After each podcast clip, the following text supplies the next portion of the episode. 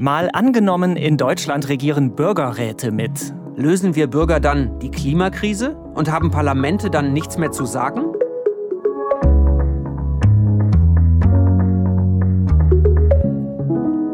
Ich bin Markus Sambale. Und ich bin Justus Kliss. Wir arbeiten im Team des ARD Hauptstadtstudios hier in Berlin. Schön, dass ihr dabei seid bei einer neuen Folge von Mal angenommen, dem Zukunftspodcast der Tagesschau. Hm. Bürgerräte, die mitregieren. Ja, klingt jetzt fast nach dem Fach Geschichte, aber wir gucken in die Zukunft. Genau, wie immer. Und diese Zukunft, die hat in Irland schon angefangen. Da haben Bürgerräte vor ein paar Jahren für eine kleine Revolution gesorgt, kann man sagen.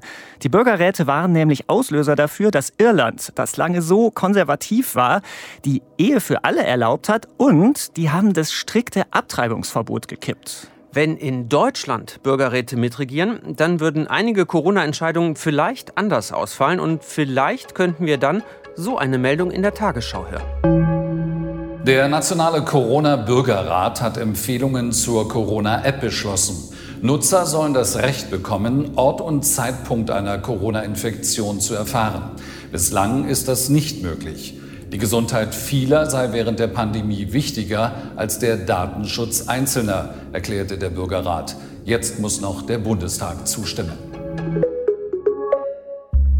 In unserem Szenario geht es um bundespolitische Themen, also wie Maßnahmen in der Corona-Pandemie, wie wir eben in der Tagesschau-Meldung gehört haben, oder Organspenderegelung oder Klimawandel.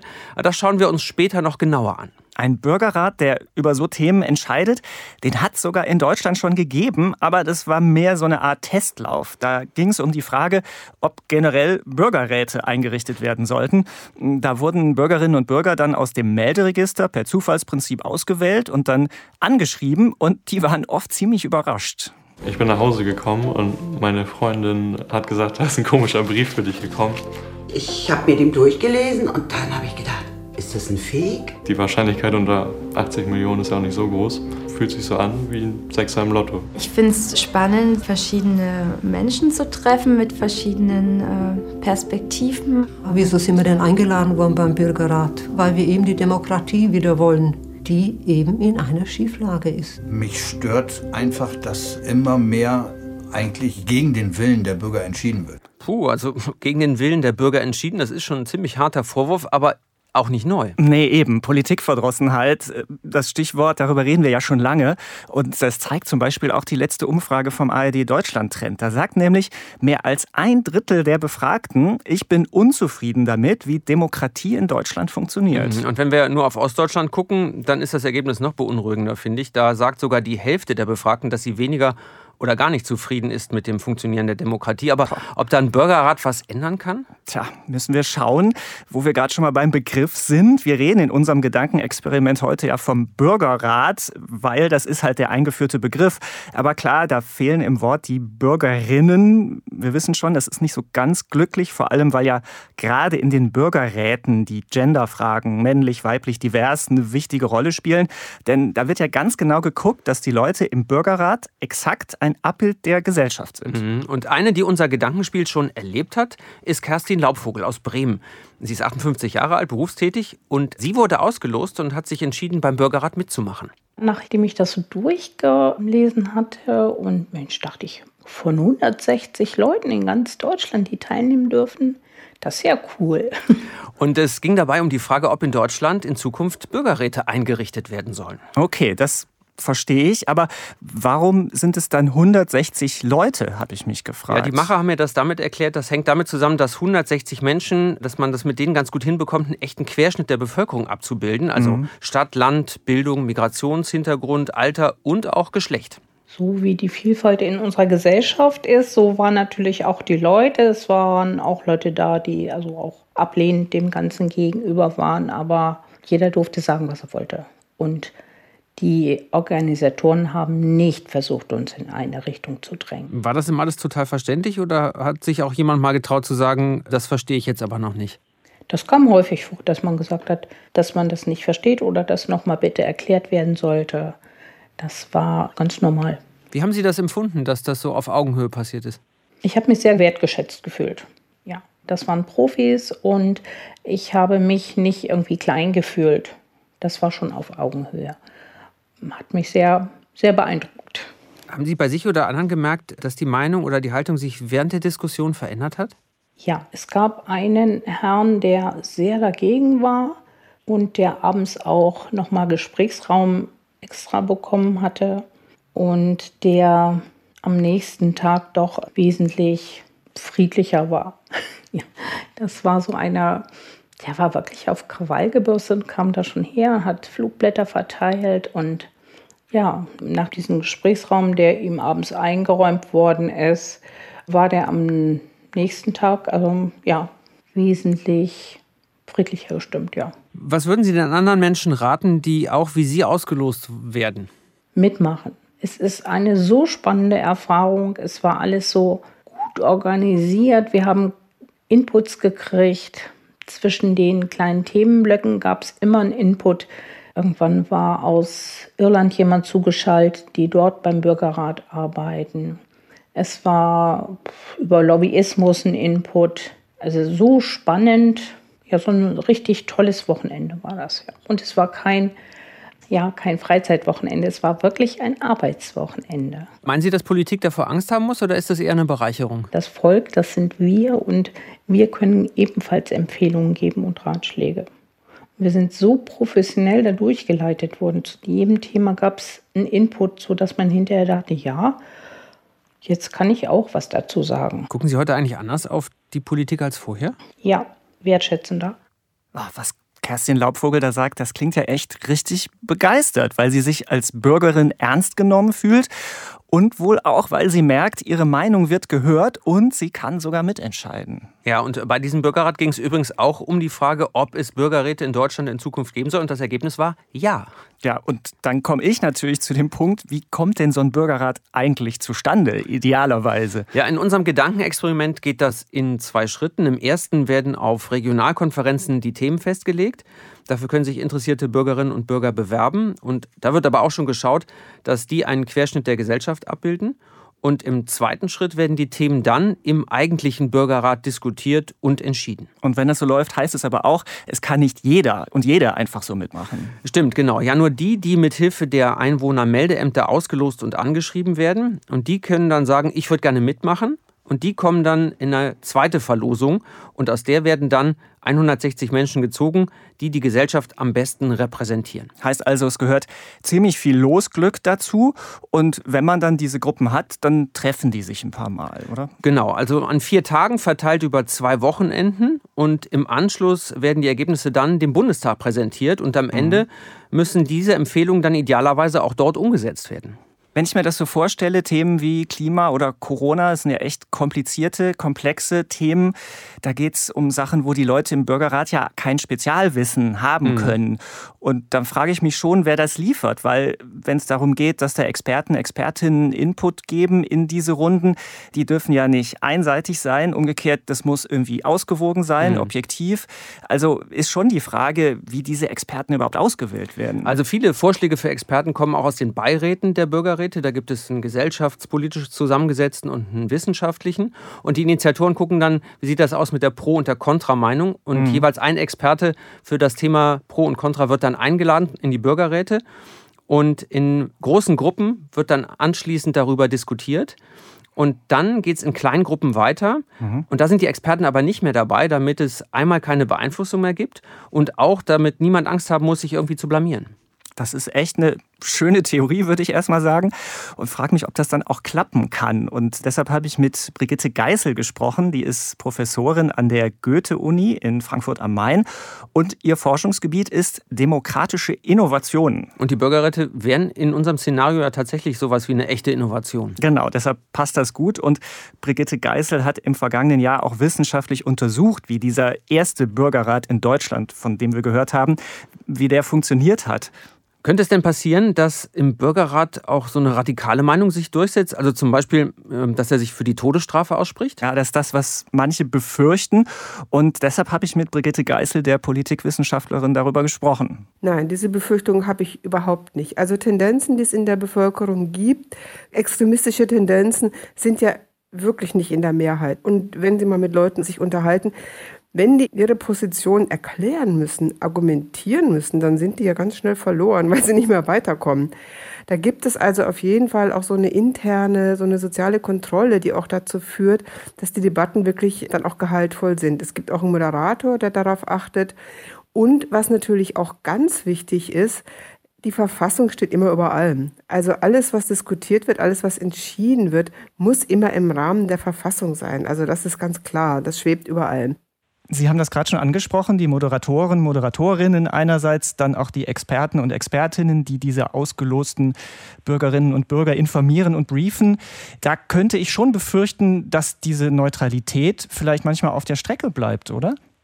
Das ist natürlich eine Voraussetzung. Also, dass die Informationen wirklich neutral und ausbalanciert sind. Das heißt, wenn es zu bestimmten Themen auch in der Wissenschaft verschiedene Perspektiven und Ansichten gibt, müssen die auch so auf den Tisch kommen. Ja, das ist ganz wichtig. Das ist eine Voraussetzung.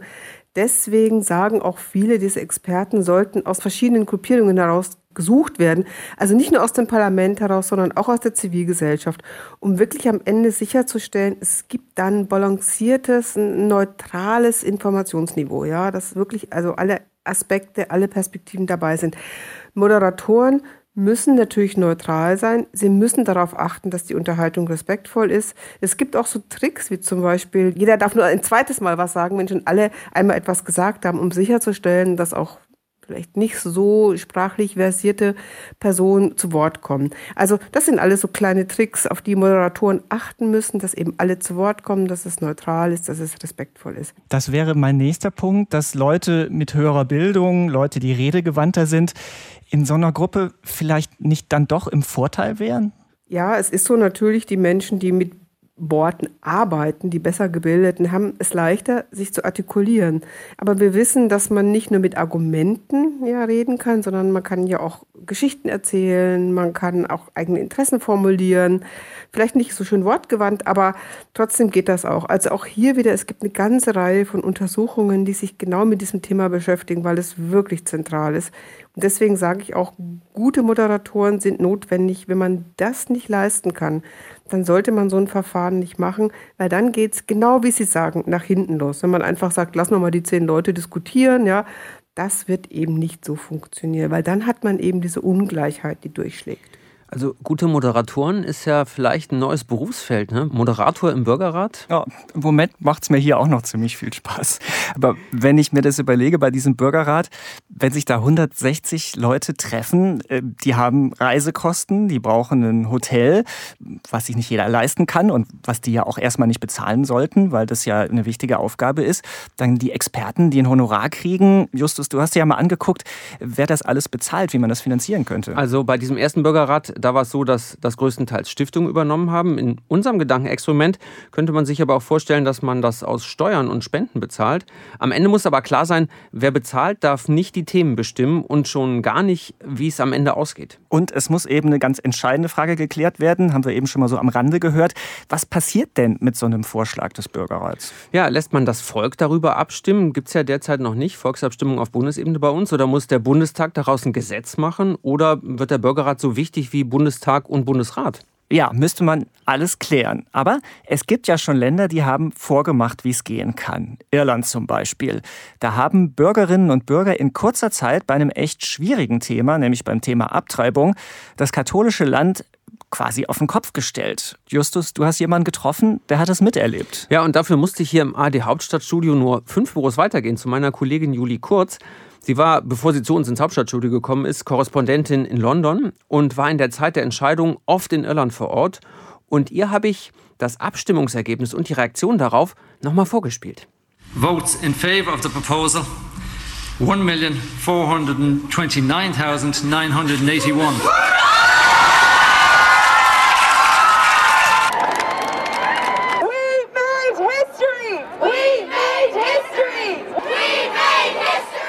Also ich weiß nicht, wie es dir geht, aber ich kriege da Gänsehaut.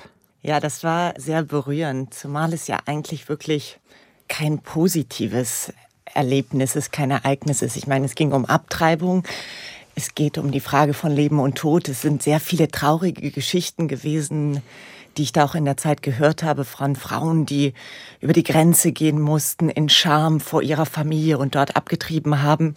Aber es war trotzdem ein positiver Moment, weil es ging, glaube ich, wirklich eher darum, und das hat Leo Varadkar, der Ministerpräsident, auch gesagt, glaube ich, an dem Abend, es ging darum, eine moderne Verfassung, so hat er es, glaube ich, gesagt, für ein modernes Land. Es ging also darum, wie die Frauen ja auch gesagt haben, wir haben Geschichte gemacht. Es ging um die Frage, in welcher Gesellschaft wir leben wollen. Und von daher war es schon so ein Moment, auch als ich das gesehen habe, es berührt einen, das lässt einen nicht kalt, wie dieses ganze Referendum einen nicht kalt gelassen hat. Lass uns noch mal einen Schritt zurückgehen. Die Neuregelung hat ja eine Versammlung irischer Bürger vorgeschlagen, nachdem sie zahlreiche Experten angehörten. Wie war das im Mai 2018? Was ist da passiert in Sachen Bürgerräte in Irland? Nein, Irland hat ja schon seit 2011 oder 2012 entschieden, so eine Citizen Assembly einzurichten, also so einen Bürgerrat einzurichten, um eben den Leuten wieder Vertrauen in die Politik zu geben. Und gerade dieses Thema Abtreibung ist in Irland wirklich ein sehr emotionales Thema auch, weil das ist ja ein Land, was sehr katholisch ist, sehr traditionell ist. Und dann gab es eben diesen Bürgerrat, der eben darüber entscheiden sollte, ob man für oder gegen diese Abtreibung ist. Und es ist alles ein bisschen komplizierter, weil es gibt diesen Zusatzartikel 8 in der Verfassung. Dieser Zusatzartikel sagt, dass das Leben eines Ungeborenen genauso viel wert ist wie das Leben Schwangerer. Und diese Bürgerversammlung, die Empfehlung war, dass Abtreibung bis zur zwölften Woche ohne Angaben von Gründen erlaubt sind. Das war die Empfehlung, die diese Bürgerversammlung gemacht hat. Und daraufhin hat sich ja auch die Regierung, das Parlament bezogen. Dann.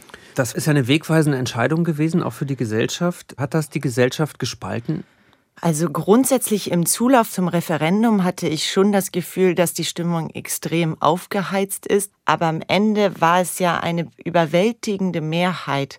66 Prozent waren das, glaube ich, ne? So. Genau, mhm. genau, also zwei Drittel, genau. Es waren 66 Prozent und man hörte dann von der anderen Seite auch eigentlich gar nichts mehr. Das wurde akzeptiert und ich glaube, dass das wirklich, dass diese Bürgerversammlung dazu ganz viel beigetragen hat, dass die Gesellschaft dadurch auch wieder zusammengekommen ist. Und die haben ja nicht nur das Abtreibungsverbot gekippt, die haben auch die Ehe für alle eingeführt. Wow, ja, und das zeigt ja echt ganz deutlich, Bürgerräte müssen keine Alibi-Veranstaltung sein. Nee, Irland hat klar gezeigt, das kann Politik und auch die Gesellschaft eines Landes verändern.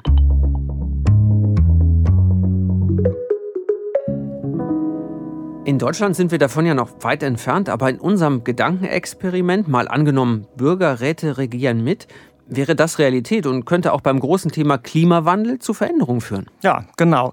Und ich habe mit Okalu Mattis aus Bonn darüber gesprochen. Die ist Aktivistin bei Extinction Rebellion und die von Extinction Rebellion, die fordern schon lange im Kampf gegen die Klimakrise, dass Bürgerräte bei dem Thema in Deutschland mitentscheiden sollten. Wir haben gesehen aus Beispielen aus Nachbarländern, also Klimabürgerinnenräte in Irland, in Großbritannien oder in Frankreich, dass sehr konkrete Empfehlungen dabei rauskommen können, wenn die Bürgerinnen beraten. Und zwar haben zum Beispiel in Frankreich die Bürgerinnen 149 sehr konkrete Empfehlungen an die Regierungen formuliert. Die waren so konkret wie der Vorschlag, Inlandsflüge komplett zu verbieten oder ein Tempolimit auf Autobahnen einzuführen oder auch Ökozid, also die Zerstörung unserer Lebensgrundlagen, unseres Lebensraums, als Verbrechen einzustufen. Bis hin dazu eine Verfassungsänderung, die vorgeschlagen wurde, und zwar dafür, dass der Staat den Kampf gegen den Klimawandel garantieren soll und den Erhalt der biologischen Vielfalt und der Umwelt. So konkret können also die Empfehlungen sein, die da rauskommen. Glauben Sie, Menschen würden also wirklich dann dafür plädieren, dass sie selbst auf gewohnte Dinge verzichten müssen, um das Klima zu retten?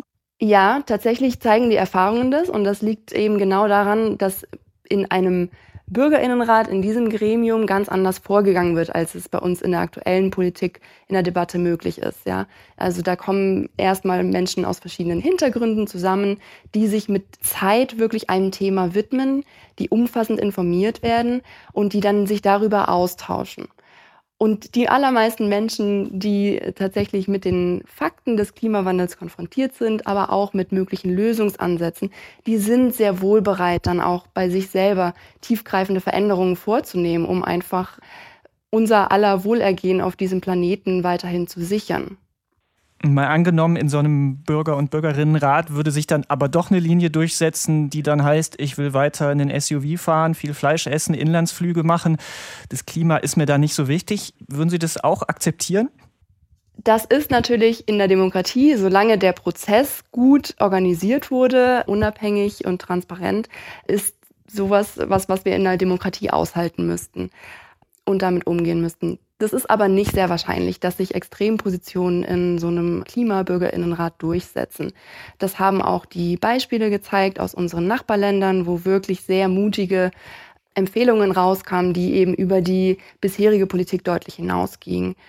Und ich denke, wir können nur gewinnen mit einem Klimabürgerinnenrat. Und es ist sehr unwahrscheinlich, dass die Empfehlungen hinter die aktuelle Klimapolitik der deutschen Bundesregierung zurückfallen würde. Also das finde ich ja spannend. Oka Lumatis von Extinction Rebellion, die glaubt also sogar Bürger und Bürgerinnen, die wären wahrscheinlich mutiger bei ihren Entscheidungen als die gewählten Politiker und Politikerinnen, zumindest unabhängiger. Ja, in Frankreich war es ja so, dass die Bürgerinnen und Bürger schon mutige Entscheidungen getroffen haben, aber so mutig war die Politik noch nicht, die umzusetzen. Nee, bislang nicht, aber immerhin, der französische Präsident hat laut darüber nachgedacht, diese Bürgerräte ins politische System zu integrieren, zu so einer Art dritten Kammer zu machen, die dann doch deutlich mehr mitentscheiden können.